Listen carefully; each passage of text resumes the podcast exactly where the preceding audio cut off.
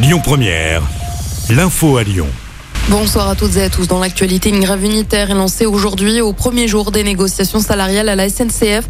Le trafic des TER est perturbé en Auvergne-Rhône-Alpes. L'axe TGV entre Paris et Lyon est également perturbé à cause de ce mouvement de grève des cheminots. D'autres préavis de grève ont été lancés pour la période de Noël et pour le jour de l'an. Attention, si vous comptiez vous rendre ou revenir de l'aéroport de Saint-Exupéry, des perturbations sont à prévoir en pleine fête des Lumières. Les conducteurs, agents de bord et de liaison de la navette ont déposé un préavis de grève entre le 8 et 11 décembre. Les salariés alertent toujours sur la dégradation de leurs conditions de travail. Selon eux, les négociations menées avec l'exploitant du Rhône Express n'ont pas encore abouti, indique le progrès.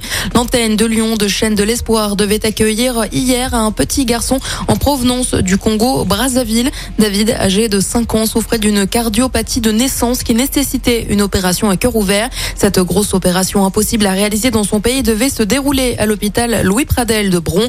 Malheureusement, selon nos confrères de BFM, le petit garçon est décédé à Lyon des suites de sa grave maladie.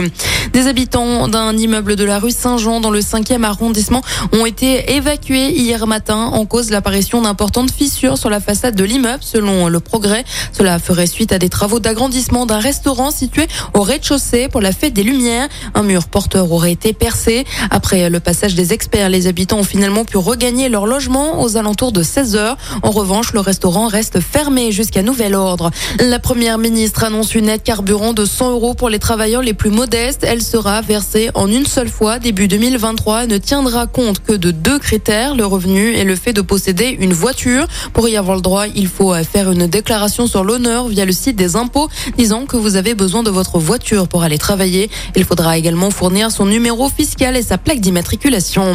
John Textor a jusqu'à aujourd'hui pour finaliser le rachat de l'Olympique lyonnais. Pour pouvoir acheter le club, le milliardaire américain a besoin d'un dernier document, l'autorisation de la première ligue pour le transfert de ses parts à Crystal Palace où il est coactionnaire avec Eagles, sa société. Soit John Textor obtient le document manquant et finalise la transaction, soit l'affaire ne se fera pas.